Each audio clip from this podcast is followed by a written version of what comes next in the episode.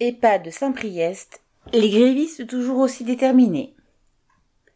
Depuis le jeudi 9 juin, les salariés de l'EHPAD Résidence du Château de Saint-Priest, dans la banlieue de Lyon, du groupe privé Oméris, sont toujours majoritairement en grève pour demander des embauches et des augmentations de salaire.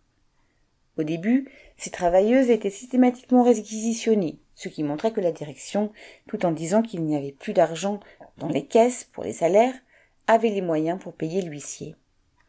Maintenant, la direction ne réquisitionne plus tout le monde, mais cherche à diviser les grévistes. Pendant que certains tiennent le pied de grève et perdent de l'argent, les autres s'y puissent au travail en étant en sous-effectif, jusqu'à quatre personnes en moins en journée sur une équipe d'environ quinze personnes.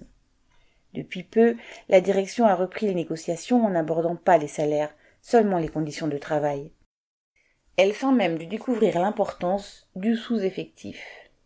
Quelle hypocrisie. Son objectif est de jouer la montre, en espérant décourager les grévistes.